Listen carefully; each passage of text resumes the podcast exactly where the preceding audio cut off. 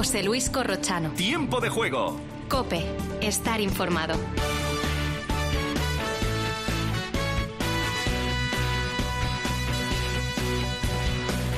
Hola, hola, ¿qué tal? ¿Cómo están? Bienvenidos a este último tramo de tiempo de juego. Lo acaban de escuchar. El Valencia le ha ganado a Osasuna 1-0 con gol de Kluivert. Incluso pudo haber ganado por más, pero Herrera le, le paró un penalti a Hugo Duro. Sale el Valencia del descenso y mete al Sevilla. Osasuna está a tres puntos de Europa.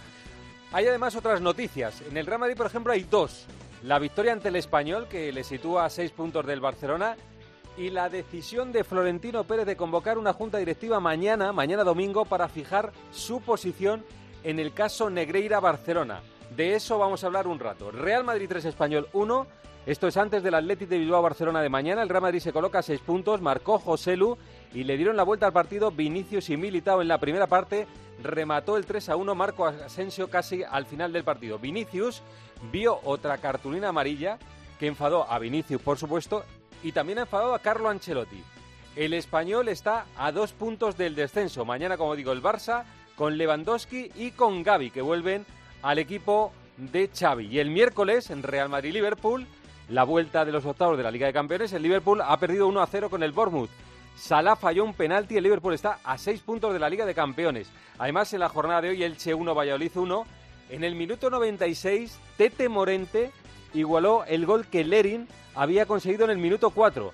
Al Valladolid después del gol del empate le han expulsado a Roque Mesa y a Martin Hongla. Ha terminado el partido con 9. El Elche está a 12 de la permanencia, el Valladolid a 3 del descenso y en Vigo Celtra 3, Rayo Vallecano 0. 2 de Yago Aspas, el tercero un golazo del Príncipe de las Bateas y el otro patecís en propia puerta. El Celta está a 6 de Europa y a 6 del descenso. El Rayo, 5 partidos sin ganar, sigue a 2 puntos del sexto clasificado. Mañana, además de ese Barça Athletic Bilbao de las 9 de la noche, hay a las 2 un Mallorca Real Sociedad, a las 4 y cuarto Sevilla Almería y a las 6 y media Villarreal Betis. El lunes, Girona Atlético de Madrid. Ayer el Cádiz 2, Getafe 2, gran enfado en Cádiz, con la reacción del acta sobre todo. Hay comunicado del club, luego estamos en Cádiz. Por cierto, una noticia del Atlético de Madrid que acabamos de conocer, el padre de Bissell ha hecho unas declaraciones en Bélgica y ha dicho que Bissell no vive bien que le dejen en el banquillo. Pidió una reunión con Simeone para expresarle su decepción.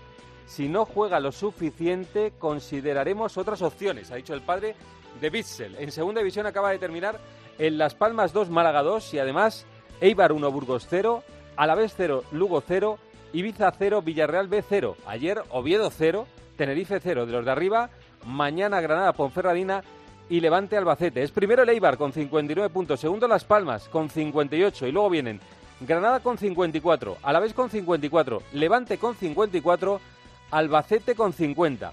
El campeón de la Copa Juvenil es el Real Madrid de Arbeloa, que le ha ganado 2 a 1 a la Almería. Y además esta madrugada en Indian Well juega Carlos Alcaraz, lo hace contra Kokinaki, creo que a eso de las cuatro y media. Ha ganado hoy Davidovit. Han perdido Bautista y Cristina Puxa. Hay de madrugada también un Badosa Parrizas. Carreño se ha retirado con una lesión en el codo. Y en el Seis Naciones Inglaterra ha perdido con Francia 10-53. Mañana hay un Irlanda-Escocia. Irlanda es líder, empatado a puntos con Francia. Está hablando Rubén Baraja en Dazón, a ver si podemos escuchar al entrenador del Valencia. El equipo ha sido continuo, ha creído siempre y tenía claro que era lo que teníamos que hacer y, y luego, lógicamente, por lo que hablamos siempre, el acierto, ¿no? que es cuando tienes ocasiones, hacer gol. ¿no? ¿Este es el Valencia que quiere ver el Pipo Baraja, el partido de hoy? No, a mí lo que me ha gustado es que el equipo ha sido muy continuo. Ha, ha habido momentos en los que hemos tenido la pelota bien, hemos, ha habido momentos en los que hemos corrido bien a los espacios, hemos ocupado bien también zonas de remate, hemos llegado a, a zona de finalización, hemos tenido tres, cuatro ocasiones claras, además de, del penalti. Nos ha faltado igual un poco haber cerrado el partido un poco antes.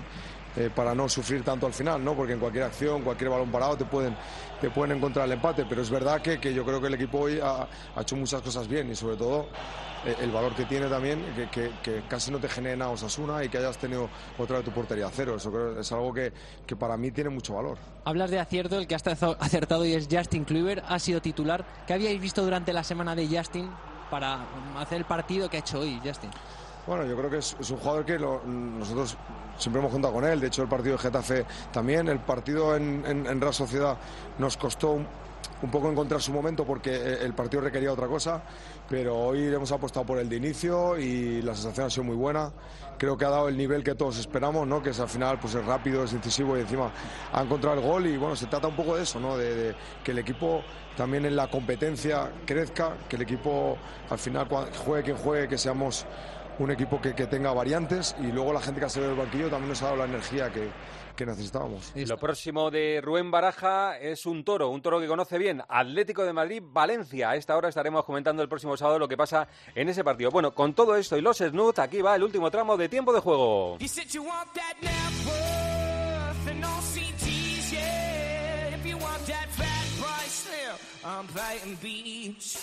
If you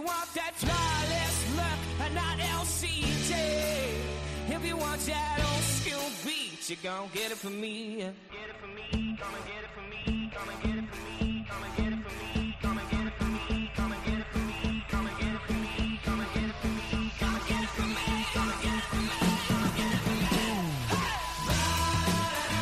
Nico para Lino, Valino, Valino, Valino, la tiene, Cliver.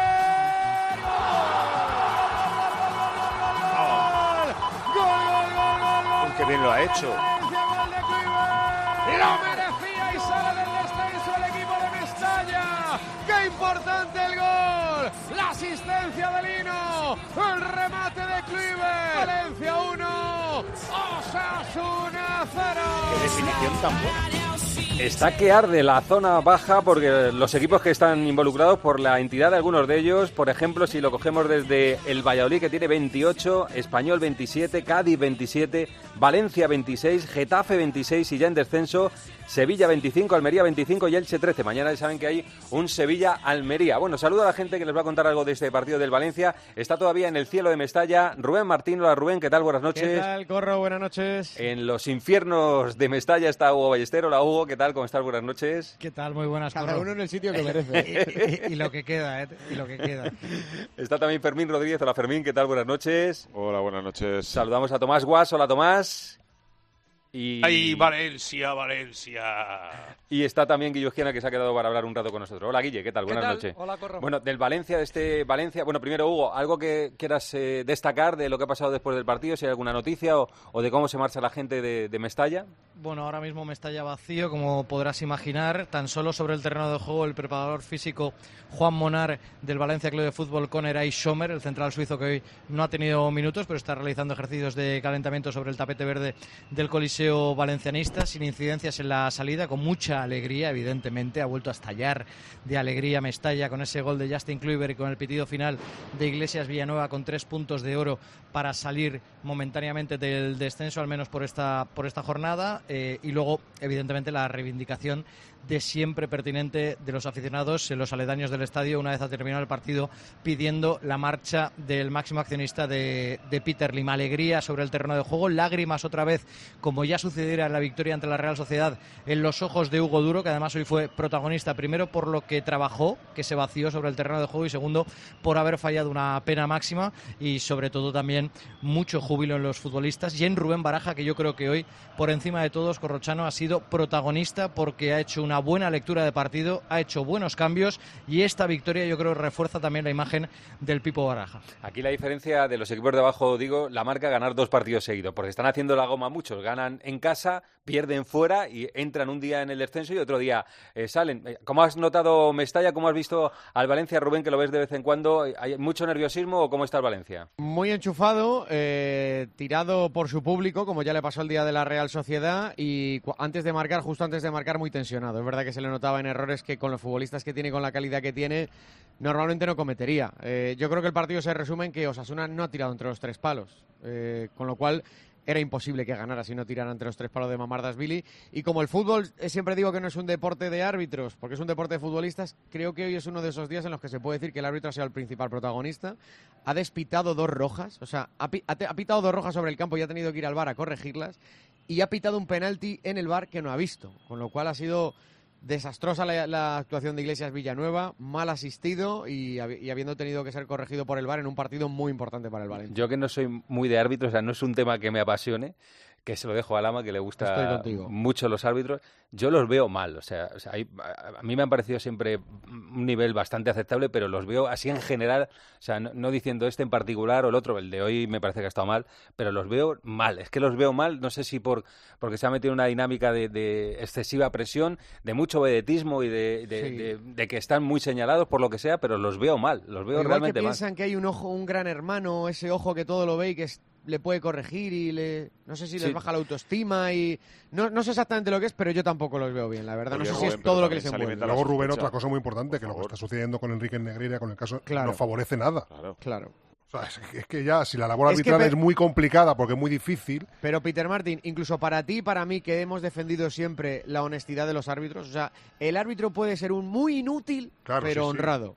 Y es, es difícil, incluso en estas circunstancias, defenderlo, claro. porque Es, que, es que un club ha pagado durante no sé cuántos años al vicepresidente del CTA. Eh, Fermín, ¿qué, qué decías?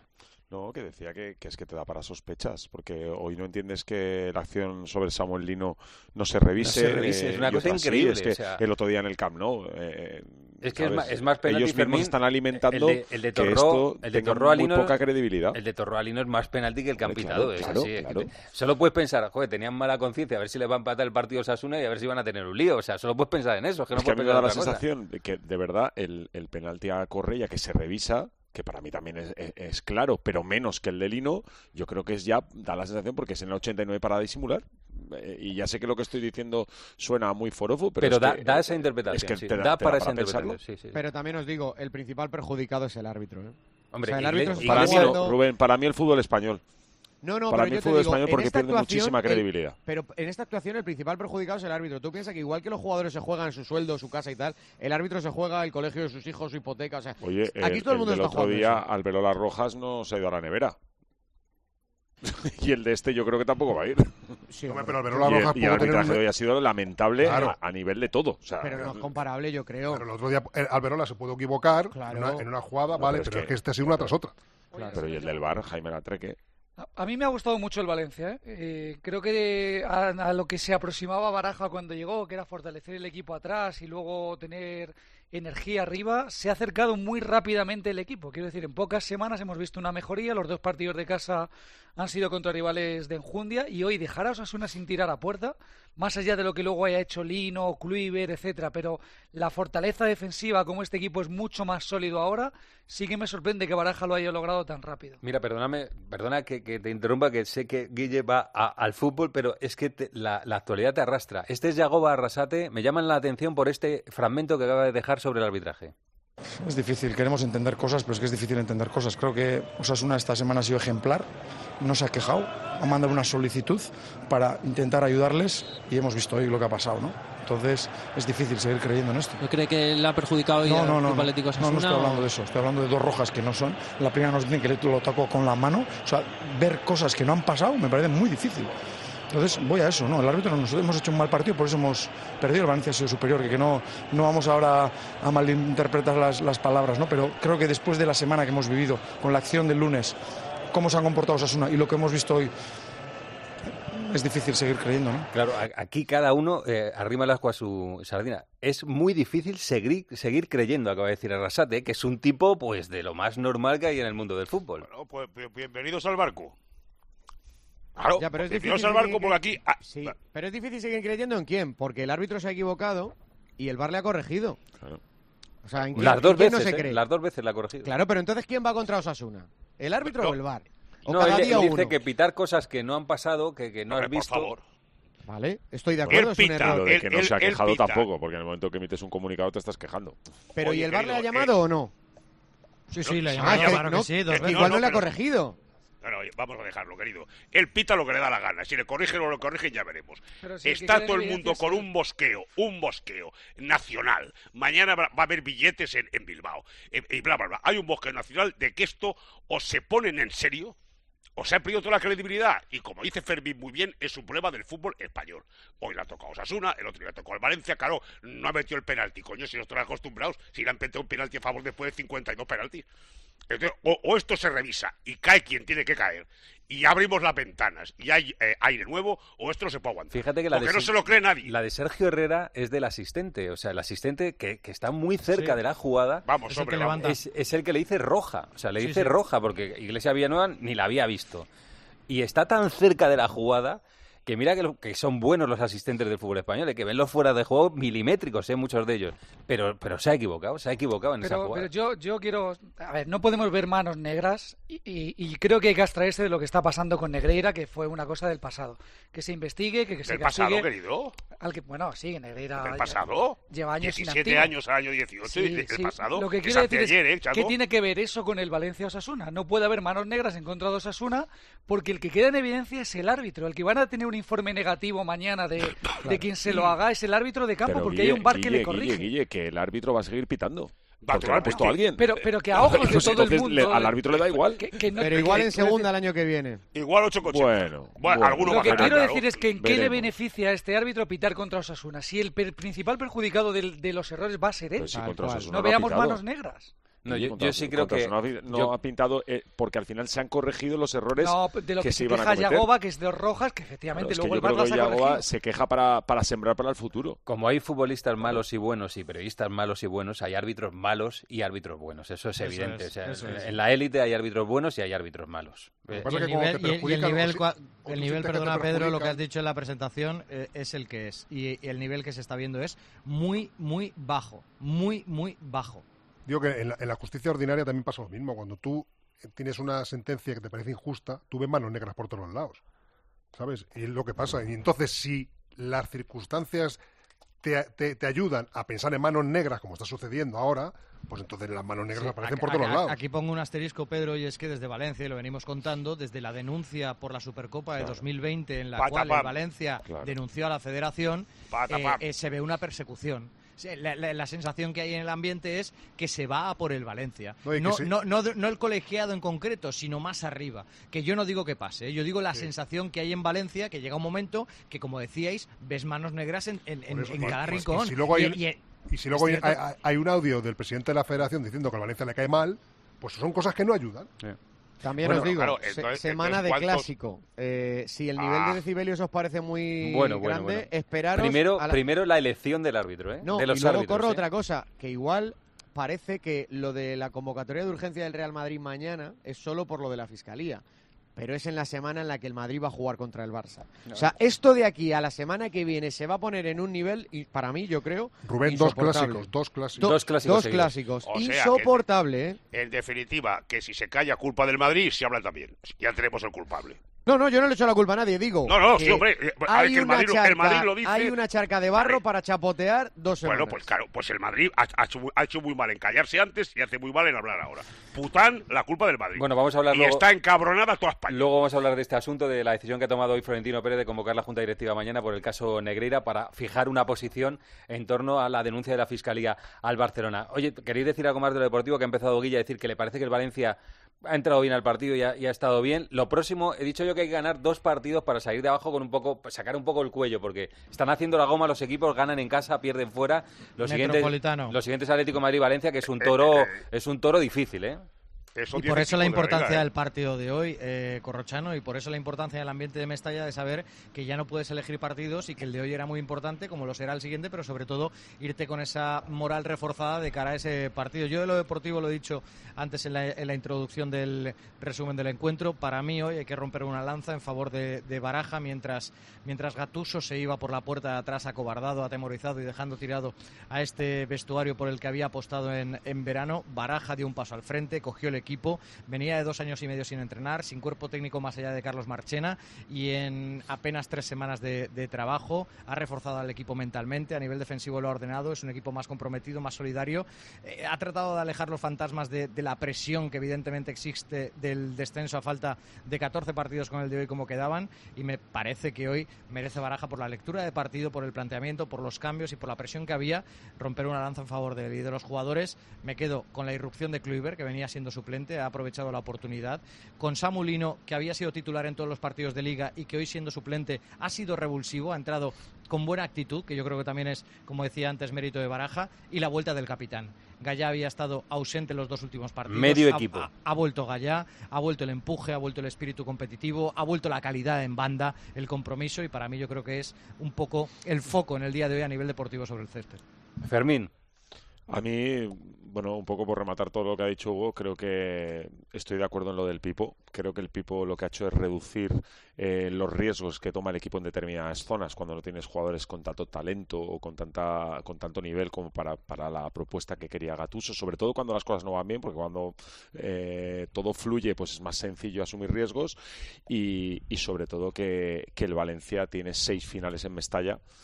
Eh, me gusta que lleva cuatro partidos el Pipo y creo que se han resuelto por la, por la mínima, es decir, 1-0, 0-1. A ver en casa por lo menos los dos eh, con portería cero, que creo que es muy, muy importante que el Valencia frene esa sangría que ha llevado en las últimas temporadas y a ver si de verdad es capaz fuera de casa también de competir, porque son seis partidos en Mestalla. Ganar los seis no va a ser fácil y tienes que sumar algo más para llegar a los 40.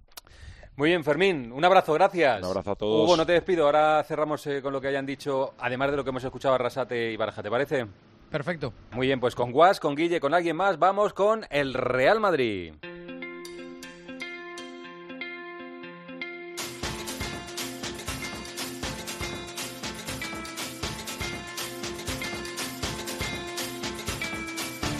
Escuchas Tiempo de Juego en Cope. Con José Luis Corrochano. Lo va a intentar Vinicius. Uno, dos, chuta Vinicius. ¡Gol! Y gol, gol, gol, gol, gol, gol, gol, primera gol, vez. Vinicius. Hizo la jugada, la ayuda le llegó tarde, abrió pierna buena y ejecutó abajo al palo izquierdo de Pacheco para marcar el empate. ¡De! Luego la jugada, la puso Chouameni con el exterior y Militao rematando y en el travesaño y marcando. ¡Vamos Nacho! ¡Qué bien Nacho! ¡Vamos Asensio! ¡Gol, gol, gol, gol, gol, gol, gol, gol, gol! De Marco Asensio. Le dan poco, pero como los marca. Jugadón de Nacho. Se la da Marco Asensio. De la tiro por arriba. Golazo de Asensio. Real Madrid 3. Español. Como digo, hay dos noticias en el Real Madrid. La primera sucedió antes de lo que hemos escuchado, de ese 3-1 frente al Español. Es la decisión de Florentino Pérez de convocar la Junta Directiva para fijar posición en la denuncia de la Fiscalía al Barcelona por el caso Negreira Barcelona. De esto vamos a hablar. A las 12 en punto vamos a hablar, pero antes un poco de fútbol. Hayan estado en ese partido en el Bernabéu Miguelito, Miguel Ángel Díaz. ¿Qué tal? ¿Cómo estás, Miguelito? Hola, Corro, buenas noches. Arancha Rodríguez. Hola, Arancha. Hola, muy buenas. Saludo también a Roberto Morales. Hola, Roberto. ¿Qué tal? Hola, Corro, buenas noches. Eh, ¿Hay alguna noticia, Miguelito Arancha, deportiva en el Real Madrid después del partido? Ya saben que el miércoles hay un Real Madrid-Liverpool de Champions. No, todo ha salido bien en cuanto a sanciones, a lesiones. No quedaba muy claro una amarilla que mostraba Figueroa Vázquez en la segunda parte. Pensábamos en la retransmisión que había sido para Nacho, y eso le hubiera hecho perderse el clásico del próximo 19 de marzo, pero era para Ceballos. Así que, bueno, no hay ningún lesionado, no hay ningún sancionado. Y de cara al Liverpool, que es lo inmediato, el partido del miércoles, va a volver Benzema, que por supuesto va a ser titular, y va a entrar en la convocatoria Mendy, aunque yo creo que después de haberse perdido los últimos 12 partidos, en ningún caso va a ser titular. Arancha, tu titular para lo que vamos a hablar luego de la decisión de Florentino Pérez, ¿cuál sería? ¿El de la Junta Directiva de mañana? ¿Cuál sería el titular? Bueno, que se han cumplido los plazos legales que esperaba el Real Madrid y ahora todo el mundo eh, preguntaba al Real Madrid y le pedía un comunicado. Bueno, pues el comunicado ha sido el más contundente de todos los que se han hecho hasta la fecha. Así que ha tardado, pero lo ha hecho con una sustancia y con una consistencia legal. El que más expectación y revuelo ha causado, sin lugar a ninguna duda. Pasa por la zona mixta de este tiempo de juego Manolo Lama. Hola Lama, ¿qué tal? ¿Cómo estás? Buenas noches. Muy buenas noches, Corrochano. Así que flash interview. Eh, este partido es de entreguerras, ¿no? Ante lo que viene, que es Liverpool y Barcelona, es casi despacharlo lo mejor posible y a pensar en lo que viene, ¿no? Este es el partido que tienes que ganar tres puntos, que tienes que intentar que no se te lesione nadie y que tienes que dormir tranquilo hoy a esperar a ver lo que hace mañana en Bilbao. Yo creo que el Madrid ha hecho lo que tenía que hacer, 3-1, tres para la buchaca y a otra cosa mariposa. Eh, ¿Te ha gustado alguien en especial en el día de hoy? Bueno, como siempre, Vinicius en la primera parte está muy bien, encarando, intentando romper, él es el que ha logrado el gol del empate, ha hecho yo creo que una buena primera parte Vinicius, luego el tono general del equipo en la segunda mitad ha bajado para mí muchísimo, eh, pero ya yo creo que se han conformado con el 2-1, han visto que tampoco el español era un equipo que les estaba generando problemas y han eco- economizado. Yo creo que el Vinicius ha sido para mí el mejor del Madrid. Eh, ¿Te chirría Camavinga en el lateral izquierdo? Bueno, no es que me chirríe, es que no es lateral izquierdo, es que Camavinga es un buen centrocampista, se puede reconvertir como cinco, es un buen interior y, te- oye, si hace falta que un día te eche una mano como lateral izquierdo te la puede echar, pero evidentemente hoy se le ha notado que tiene carencias en esa posición porque no es la suya. Mm, Dos preguntas de futuro, casi de futurólogo. Eh, ¿Crees que el Barça va a tropezar mañana en Bilbao? Eh, tropezar que es perder. Sí, o un empate, o un empate también vale. Bueno, podría, podría empatar. Perder no creo que perdiera, pero empatar podría. Bueno, el, el empate al Madrid no le saca de pobre, pero le acerca un poco más a la distancia, siempre que gane en el Camp Nou. Si empatara mañana serían siete puntos es y ganando en el el Camp Nou saldría con cuatro, ¿no? Es que ese es el partido. Es que si el Barça en el partido con el Madrid eh, no pierde, yo creo que ya está certificada la liga. Y, y la otra, ¿temes un susto? No digo que le dé la vuelta ¿eh? a, a la eliminatoria del Liverpool, que sería pues un notición. ¿Temes algún susto del Liverpool el miércoles? Bueno, si viene el Bournemouth, sí. que es el que le ha ganado hoy al Liverpool, ¿no? Ah, mira, parece que sí. sí. Claro, que para que sea un susto tiene que ponerse por dos goles. Sí, Porque yo digo- incluso yo- imagínate que, que marque el primero. Sí, yo digo un susto, pues eso, a los 10 minutos que te meta un gol y, Ya, a- pero es que uno es que te se ponga a quedar hacer otros dos, dos sí. más. Sí, sí, un susto. Hombre, lo otro es súper noticia. No, no, claro, es que el año pasado, eh, no, la Juve cuando tenía que ganar Sí. 0-3 se puso 0-2 minuto 15-20. Sí, sí, es así como se producen las sorpresas. No digo que para eliminarle, nadie se nos olvide que le tiene que meter 0-4. Claro, claro. Eso es, eso es, para igualar la eliminatoria 0-3 y luego para eliminarle 0-4. Manolo, un abrazo, gracias, ¿eh? Y A gracias, gra- gracias al Departamento de Comunicación de Manolo Lama, que nos ha permitido esta comunicación en la zona mixta del tiempo de juego.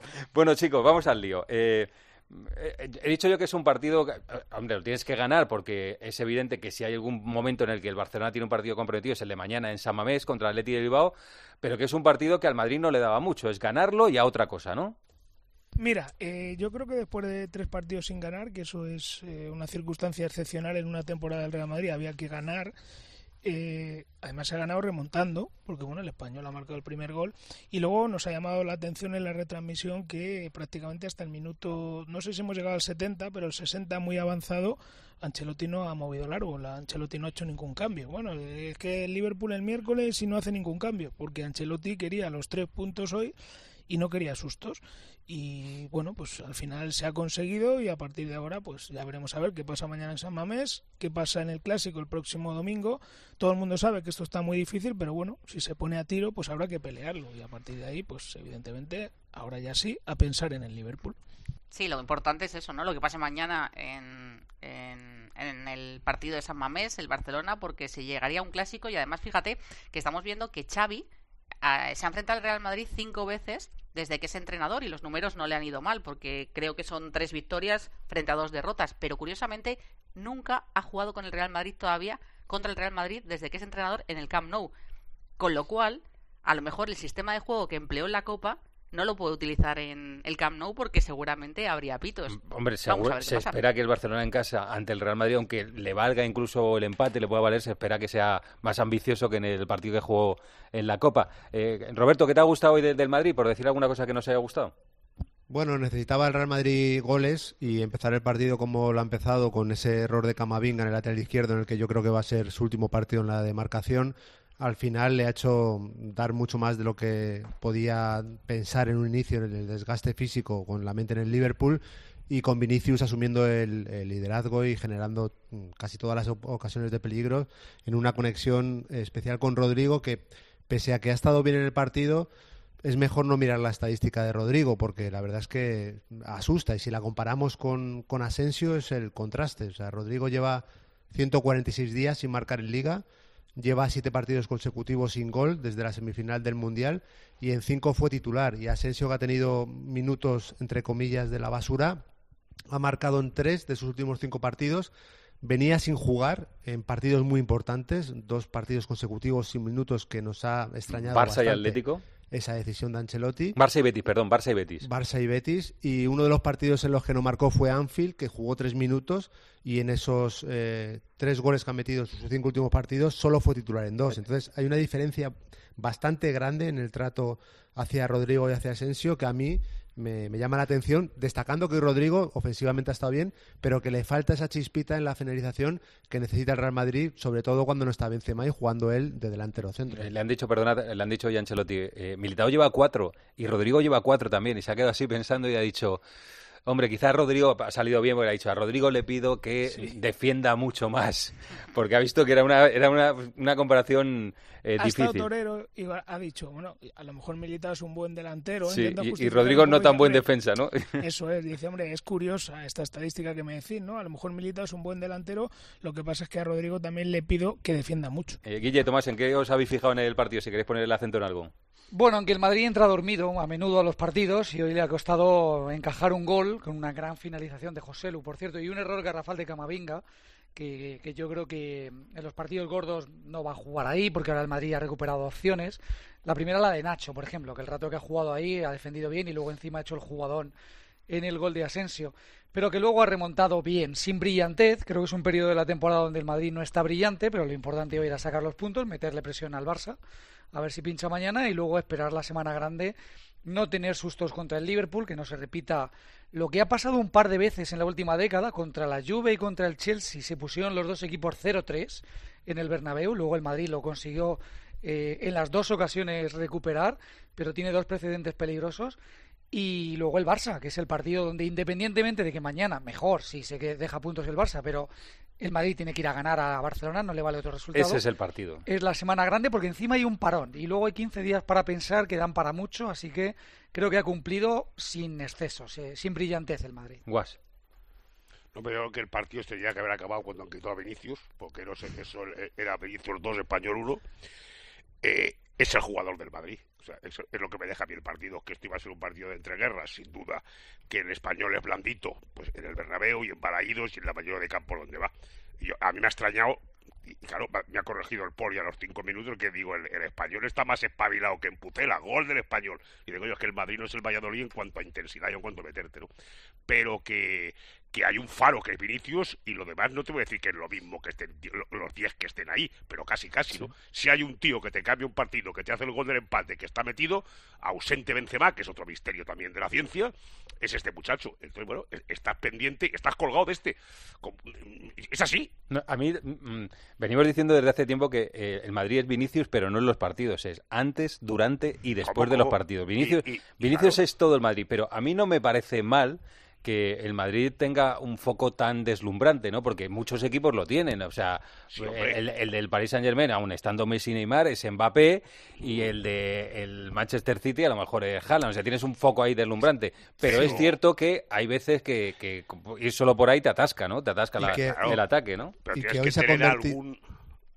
Dale, Tomás. No, que, que te decía que tienes que tener alguno que le eche una mano. O sea, para el miércoles esperas a Benzema. Claro. El miércoles, el miércoles, entre otras cosas, por cierto, para acabar con Vinicius, si la tarjeta que he visto hoy, esa vara de medir, es la de los defensas que le marcan, hubieran acabado los rivales del Madrid con seis. Sí, tengo que poner un, tengo que poner un fragmento de Vinicius, ya Eh, que, es que vamos, ya es que que le das paso cosa- tú. Este es Vinicius. Hoy ha visto otra tarjeta amarilla. Es el segundo jugador con más tarjetas amarillas de la liga. No, no, no. De- Hay varios Tercero. jugadores por, de- por delante. ¿Cuántos No, hay por tercero, delante? Pedro, ¿eh? Cinco o seis. Cinco o seis, No, dice Pedro. no, no, Pedro. Hay, sí que hay sí, te solo- digo yo, si llevo yo las cuentas.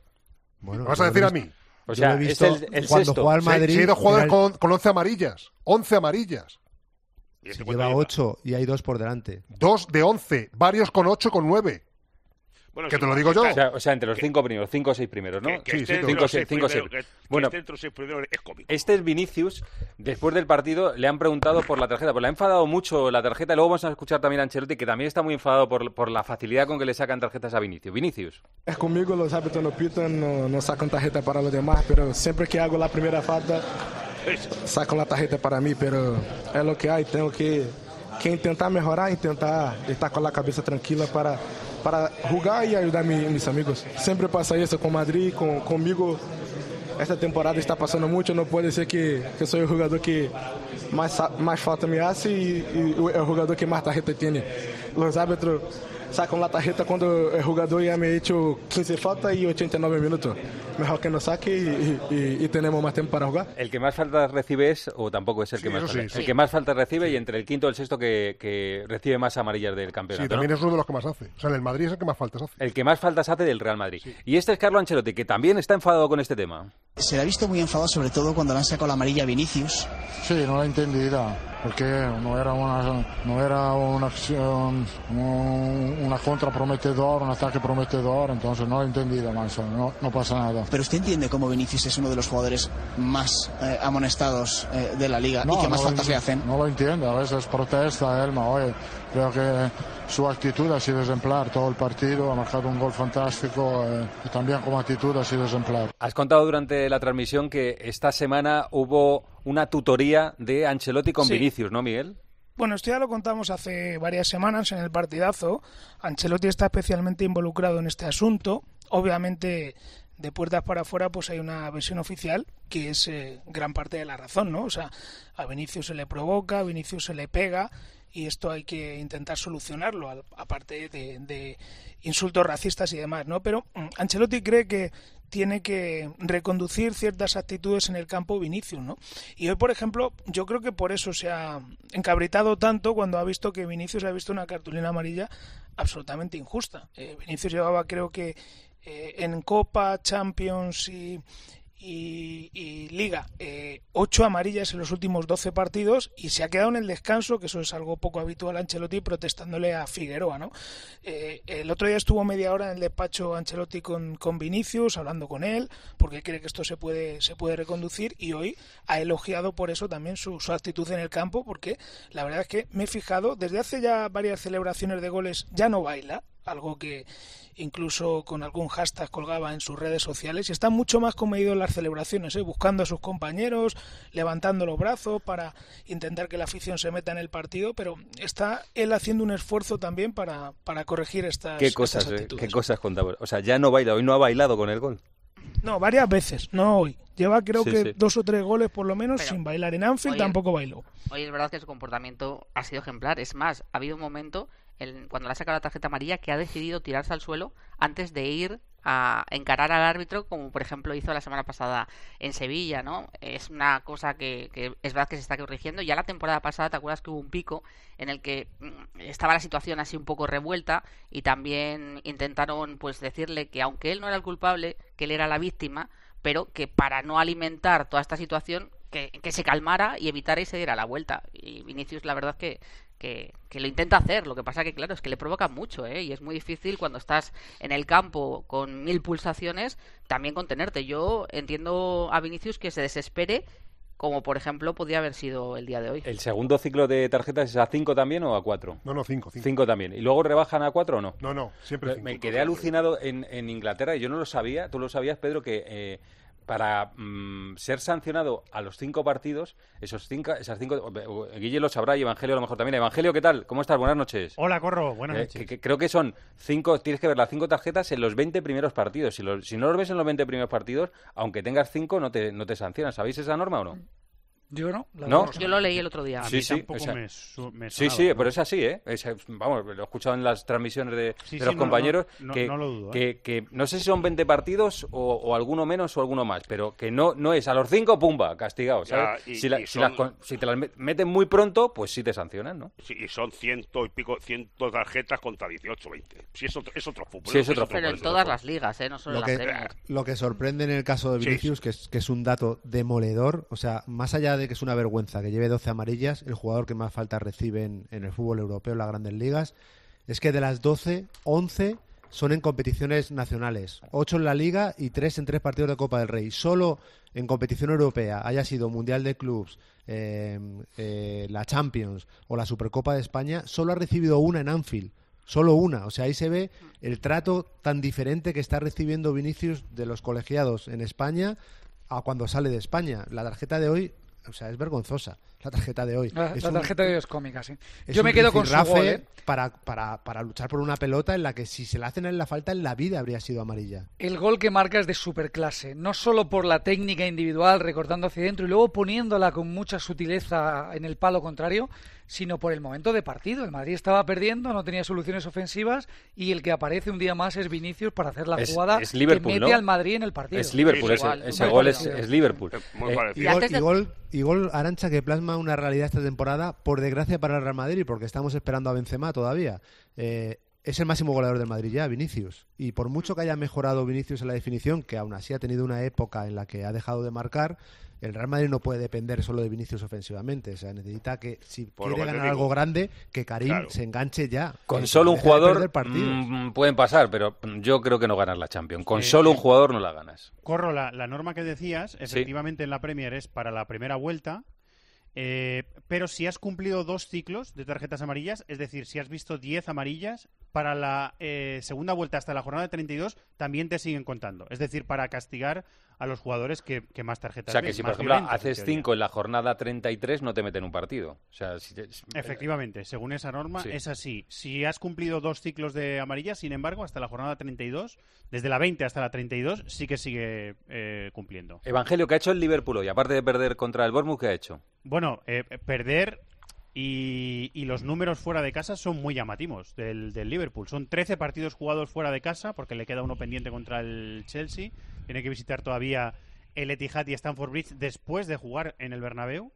Y son siete derrotas en 13 visitas, eh, que son números muy malos para, para el Liverpool que lo del otro día pareció al final un oasis, la goleada 7-0 sobre el Manchester United. Hoy ha perdido con el Bournemouth, que es verdad que ha aprovechado, ha tenido pocos remates, pero ha aprovechado bien sus oportunidades. Salah falló un penalti ya cuando el equipo iba eh, perdiendo 1-0, lo mandó fuera. Ha puesto un equipo bastante titular, pero tiene algunas bajas y hay una que yo creo que le hace especial daño al Liverpool. No tiene por qué influir en el Bernabéu, pero sí contra equipos que se le cierran mucho, como hoy ha sido el Bournemouth. Eh, Jürgen Klopp fichó a Thiago porque era un equipo contragolpeador y hubo cada vez más equipos de la Premier que se le encerraban. Y al Liverpool le costaba mucho abrir esos partidos, como por cierto también a veces le pasa al Real Madrid. Eh, ficharon a Thiago para eso. Y cuando Thiago no está, que continúa lesionado, el centrocampista español, contra este tipo de rivales lo, lo notan mucho. Y otra cosa que se ha notado es que el equipo eh, sigue siendo vulnerable en defensa y que Virgil van Dijk que tampoco ha hecho un partido desastroso, pero sigue sin estar eh, a un nivel que estaba antes de la al nivel que estaba antes de la lesión. Hoy en la jugada del gol se ha quedado parado de repente, después ha cometido otro error que es eh, impropio del central neerlandés cuando está bien y yo he visto señales del Liverpool pre 7-0 con el Manchester United. Estoy viendo aquí la alineación, a lo mejor se parece a esta, ¿no? Allison, eh, Alexander Arnold, Conate, Van Dijk, Robertson, Elliot, Fabiño, Baisetic, el español, y arriba Salah, Gazpo y Darwin Núñez. Eh, ¿Esperáis eso o Firmino? La, la variante sería Henderson por Elliot, Sí. que puede ser o puede no ser, porque Henderson al final lleva siendo ya suplente. ¿Y Firmino? ¿Firmino le, veis o no le veis eh, en el equipo De titular? titular yo no. Vale. No sé si Guille le ve, pero de titular yo No, no. si están bien, supongo que jugarán Darwin, Gakpo y Salah, los que Sí, jugaron los en que la han jugado, han jugado hoy contra, contra el Pero, pero escúchame, yo creo una cosa. Juegue el que juegue, es un equipo que viene con todo hecho. Viene con, con 2-5, señores, vamos a quedar allí con- bien y salgo a jugar. Y esto es un gran Y, y que se puso 2-0 en el, en el Eh, primer estamos. cuarto de hora de a Anfield, ese ¿eh? no le a ese no le gana Europa cada año ni le mandan a la Europa League ni eso es un equipo serio que no está en su mejor momento evidentemente no pero que viene muy tranquilo no viene, viene sin ninguna presión del mundo ¿Esperáis algún susto o no? Hombre, que- que- si hay es un equipo como Absolutamente otros no. en Europa que Absolutamente no. Pero te puede dar el susto No, por no nos extrañaría que se adelantaran en el Bernabéu, ¿no? Hay, una sensación, hay una sensación de que, te- se pueden adelantar, sí. Sí, se pueden adelantar, pero también una de las cosas que antes cuando has preguntado de cosas positivas del partido, quería decir que Chouameni ha sido una cosa positiva. Ha que estado bien, ha estado llevaba bien. partidos eh, eh, a lo mejor un poquito más flojo, había salido de lesión, parecía que le estaba Sí, costando volver a entrar en el partido como titular y me parece que ha hecho un buen partido. Y para mí Chouameni puede ser un jugador muy importante para parar ese ímpetu que se prevé que vaya a tener el Liverpool al inicio del partido para intentar mm, pues meter el miedo en el cuerpo al Real Madrid, intentar pues adelantarse pronto, tal y como hizo en el partido de ida. He visto... El Madrid ha vuelto sí. a ganar con Cross y Modric juntos y jugando a un un ritmo bastante rápido, sobre todo la primera parte, cuando le ha tocado remontar.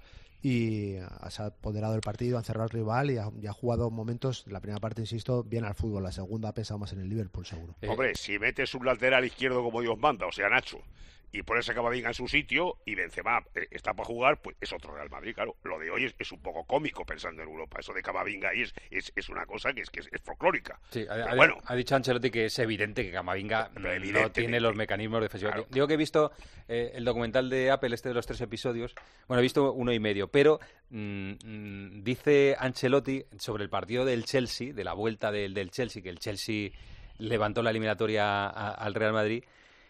En comparación con esto lo pongo, que, dice que dice cómo le vas a decir a los jugadores hablando de ese partido dice cómo le vas a decir a los jugadores que no traes una ventaja como la que traías de Londres dice es un dato que a los jugadores no se les escapa y lo digo porque ahora seguramente dirá qué le voy a decir a los jugadores si vamos ganando 2-5 la o 5-2 la eliminatoria ellos lo tienen en la cabeza es un dato. Tienes tres goles de ventaja sobre el Liverpool. Y ha dicho hoy en la rueda de prensa o la frase interview ha dicho "Mm, cuidado porque es un partido que tiene sus trampas. El del Liverpool Claro. tiene sus trampas. Es verdad que es un partido que tiene sus trampas porque el, el Liverpool, como dice Was, no tiene nada que perder. Bueno, y es un loco, tardes. es un equipo loco totalmente. O sea, loco. O sea, y Jürgen Klopp es rock and roll, pero a lo bestia.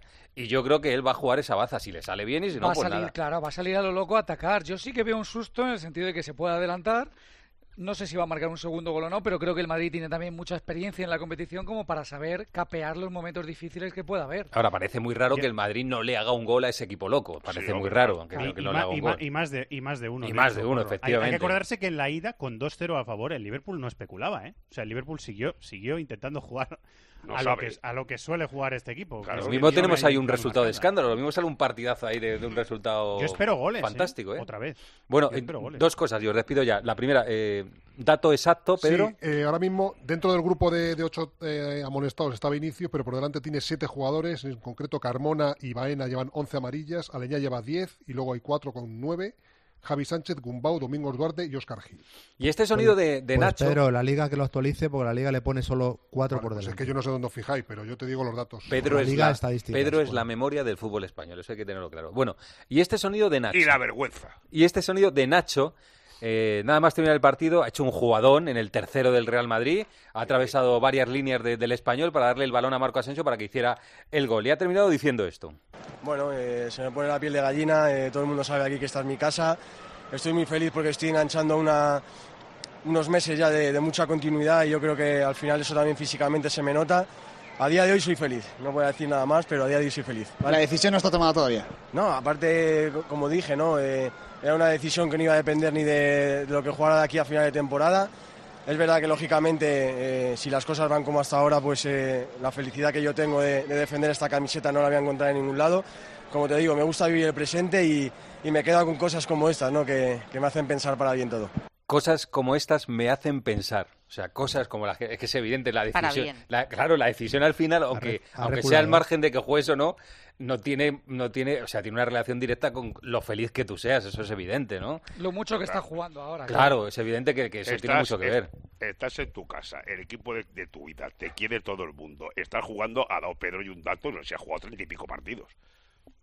¿Dónde vas, criatura? Hombre, Pues sus últimas declarares eh, Bueno, dieron, pues, sí, dieron sí. lugar a, A la duda, a la mucha duda. especulación. Sí, porque pero- dijo- pero hoy no, dijo hoy- que aunque- pero vamos, claro, vamos. pero si sale y dice que aunque juega hasta final de temporada, la decisión está ya prácticamente tomada, pues está dejando entrever que se quiere marchar. Chico, no lo sé. Yo lo que pienso es Hoy que ha dado no un sé. giro porque sabe la repercusión que tuvo lo que dijo. Bueno, y también, Vamos porque a ver, también las, vamos a ver y también por lo menos respecto a otros años es que se lo está pensando. Na- eh, Claro. Miguelito, ¿qué Pues dices? mira- ¿Qué dices? Pues, pues claro que se lo está pensando. Si es que esto es a lo mejor, eh, a ver, Nacho después de toda la vida en el Madrid no solo va a pensar en minutos o en dinero, ¿no? Pero es, no sé, que, que el club te ofrezca eh, un, un aumento de sueldo, que, que llegue la final del Mundialito de Clubes y seas titular eh, de lateral izquierdo y no Camavinga. Es que son muchas cosas. O sea, que no el está año para eso. pasado, Aparte que insisto, un- en- una- en una tres experiencia- eliminatorias el año pasado en seis Una experiencia en el extranjero, pues imagínate Pero que ¿por se va lesiones? Aprendes alemán. Tu vida dentro de 20 años, pues a lo mejor eres entrenador del Bayern Múnich. Pero ¿por escucha, qué que tiene- Nacho es tiene- peor que Rudiger, por ejemplo? No, no, para mí, para mí Nacho debería haber jugado muchos partidos por delante de Rudiger, pero la triste realidad de Nacho es que eh, cuando se recupere ahora Álava, Si hay que elegir el lateral izquierdo, Mendy. jugará Álava y, Y Mendy en Mendy. el lateral izquierdo. Ese y en el centro de la defensa Mendy. tiene a Álava, tiene a Militao y tiene a Rudiger por delante. Esa es la triste realidad, Nacho, que para jugar Bueno, se han tenido que lesionar muchos defensas. Querido, Entonces, la triste- ahora que llegan los partidos grandes, Tomás, con el, en el clásico, vamos a ver cuántos minutos juega Nacho Bueno. cuando ya estén recuperados todos. La En- triste realidad de Liverpool Nacho- va a jugar de lateral izquierdo. La siguiente eliminatoria vamos a Ya ver los minutos que juega. Oye, la triste realidad de Nacho es que es jugador del Madrid, que lo dicen 25 personas en el mundo. Ya, Sí, en sí, todo el pero- mundo hay Pero 25 Guas, tíos. lo que, Y- lo que y está esperando, tiempo, lo que está esperando Nacho es que llegue un partido grande, tenga a los cuatro centrales preparados y Oye, juegue él. Pero Eso es. también Pedro, pero también Pedro, que Porque no llega que nunca a eso. a la hora de poner en la que- balanza, nadie le garantiza que donde vaya vaya a ser titular Correcto, pero, indiscutible. pero aquí Es en el Madrid, eso- aquí eso en el Madrid lleva toda la vida lo- jugando y jugando muy bien y nunca le ponen Pero que Pero titular. al, fi- al final de la temporada, al final, él, él- y otras veces lo ha dicho, pues oye, ha compensado los malos momentos con los buenos. y esta sí, temporada, pues empezó muy mal y ahora, pues por lo que sea, porque en el fútbol hay lesiones, hay sanciones, hay muchas circunstancias que al final eh, te llevan a que la vida te cambie. Es que en el Bayern juegan un... Sí, pero- pero llega- llega a la final de la Copa Europa. Por y que supuesto. no tiene Sí, que pero- depender de si alguien está sancionado o Sí, lesionado, que hay que entenderlo. Claro, es que llega a la final de la Copa Europa y nunca juega. Pero es que en el no ha Bayern... jugado Bueno, nunca de titular una ha jugado final internacional. Claro. Guti tampoco lo hizo, ¿eh? Eh, eh, Digo que en el Bayern juegan un tal Upamecano y De Ligt, que no digo que sean mejores No, que no, no, Nacho, digo que están Upamecano y De Ligt. Sí. Oye, eh, vamos a ir a otras Y cosas. Davis. Y Davis en la izquierda. Escucha, eh, voy liberando. Deben abandonar la casa Miguel. Ángel Díaz Miguelito, ¿vale? Un abrazo, Miguelito. Hasta luego. Hasta luego. Eh, debe abandonar la casa Guille Uzquiano. Adiós, Un Guille. placer, adiós Un abrazo, gracias, ¿eh? Los demás de momento no estáis nominados, ¿eh? Así que continuáis aquí un rato. Es una a- lástima porque podían haber llegado más lejos Guille y Miguelito, pero bueno, Sí, verdad, les despedimos con cariño. Voy a despedir también a, a Hugo Ballester porque han terminado la rueda de prensa de Baraja y de eh, Yagoba, a ver si ha dicho alguna cosa más o con qué cerramos. Hugo, en Valencia, en Mestalla. Sí, eh, empiezo por el técnico visitante, por Yagoba, que mantenía el enfado que hemos escuchado en directo en tiempo de juego en sala de prensa. Ha asegurado que buscaban ayudar a los árbitros y no criticarlos a raíz del comunicado que lanzó esta semana el conjunto navarro. Dice que hacen un esfuerzo por entenderlo, pero que vista la evolución de la semana de lunes a hoy, le es muy difícil seguir creyendo, como ha dicho en la televisión. Les han dicho, por ejemplo, que la expulsión de Sergio Herrera, que luego ha corregido en la primera mitad, era por mano y no entiende nada. Y luego Baraja no ha querido hablar de los árbitros, se le ha vuelto a preguntar, pero con el Camp Nou ha pasado de puntillas por el tema, ha ensalzado evidentemente el factor Mestalla, le ha dado valor al trabajo del equipo por encima de lo individual, pero ha destacado a nombres como Gallá o Justin Kluivert en la noche de hoy y ha reconocido que a pesar de ganar Corrochano y de salir de descenso en esta jornada, les queda evidentemente mucho todavía por delante. Ganó el Valencia 1-0 a Osasuna y lo contó entre otros Hugo Ballester. Hugo, un abrazo, gracias. Un abrazo, Corro. Y antes del caso Negreira-Barcelona y de lo que pueda pasar, a esta hora la cadena COPE cuenta noticias. Última hora en Cope. Estar informado. Se las cuenta como cada sábado por la noche Ana Huerta. Hola Ana, ¿qué tal? Buenas noches. Buenas noches, Corro. Hoy inevitablemente tenemos que hablar del tiempazo que este fin de semana estamos teniendo en casi todo el país, prácticamente en todo el país. Este sábado, de hecho, hemos tenido temperaturas más bien propias del verano y que han alcanzado niveles que no se veían en este mes desde hace 70 años. Mañana vamos a seguir viendo cómo los termómetros marcan temperaturas muy agradables y totalmente veraniegas en lugares como Zaragoza, las Islas Canarias, la Comunidad Valenciana o Murcia, donde han superado los 31 grados. Pero ¿y este veranillo así de repente? ¿Por qué? ¿De dónde ha salido? Pues nos lo explica el portavoz de la EMET, Rubén del Campo. Masas de aire frío, frías y cálidas se alternan de manera muy rápida, ¿no? Y la semana pasada estábamos hablando de un episodio plenamente invernal, con nevadas casi al nivel del mar en zonas del Mediterráneo, y este fin de semana, por el contrario, nos llega una masa de aire de origen tropical, una masa de aire que llega casi desde el Caribe. Podría ser que, que alguno de los días de este fin de semana sean los más cálidos para estas fechas desde 1950. Bueno, de momento estas temperaturas durarán hasta el lunes porque el martes los termómetros volverán a descender, pero esta bajada será solamente temporal, ya que el miércoles y el jueves se espera un nuevo ascenso. Y en apenas un mes, el Miura 1, el primer cohete europeo y español reutilizable, dará su salto al espacio. Este satélite ya se encuentra en la base de lanzamiento, en las instalaciones del Arenosillo del Instituto de Técnica Aeroespacial en Monger, en, Monger, Huelva, y meterá a España en el reducido grupo de países capaces de lanzar al espacio satélites de pequeño tamaño. Pedro Sánchez este sábado ha estado en las instalaciones para conocer Este cohete cuando se lance estaremos todos los españoles y españolas viéndolo en nuestras pantallas. Cuando dentro de unas pocas semanas el Miura 1 inicie su viaje, los desvelos y el trabajo duro de muchas personas en este centro pues habrá merecido la pena. Es un sueño compartido por toda la sociedad española, porque nos anima a un objetivo común y es poner a España a la vanguardia de esta potente industria del transporte espacial. Y la plataforma Sí a la Vida, integrada por más de 500 asociaciones, ha convocado una marcha mañana domingo en Madrid para pedir la defensa de manera inequívoca de la vida, desde su inicio hasta su fin natural. Comenzará a las 12 del mediodía en la calle Serrano, esquina con Goya, y discurrirá hasta Cibeles, donde se ubicará un escenario en el que se leerá el manifiesto final. Carla Restoy es influencer y es una de las presentadoras del acto. Entonces fue el momento en el que paré y me puse a pensar que esto es una cosa que cuesta mucho hacer, donde me di cuenta y, y cómo nos lo estaban colando, ¿no? Bajo la bandera de una falsa libertad. Este sábado, además, Ángel Expósito, director de la linterna de esta casa de COPE, ha sido el encargado de dar el pregón de la Semana Santa madrileña y ha animado a los cofrades a impulsar las tradiciones y raíces sin olvidar a quienes están sufriendo los dramas de la guerra. La Semana Santa es muy imponente y en Madrid lo es cada vez más, cada año que pasa más y de nosotros depende seguir creciendo. Lo estáis consiguiendo porque la Semana Santa sois vosotros, los cofrades. Y esta noche, Corro, hablamos de Taylor Swift.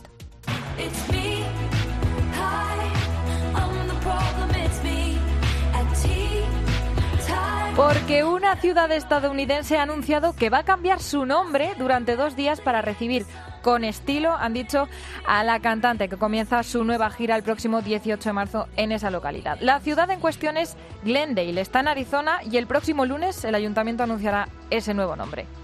Muy bien, Taylor Swift, no sé si es buena o mala música, que eso te lo dejo a ti, pero esta lo rompe. Taylor Swift es una de las que lo rompe, pero de verdad. Es una artistaza, una reina, vamos. Sí, señora. Gracias, Ana, hasta luego. Chao, chao. Ha informado la cadena COPE. Cope, estar informado. En un momento, nuestra opinión sobre el caso Negreira Barcelona y la Junta de mañana del Real Madrid. Escuchas Tiempo de Juego en Cope. Con José Luis Corrochano.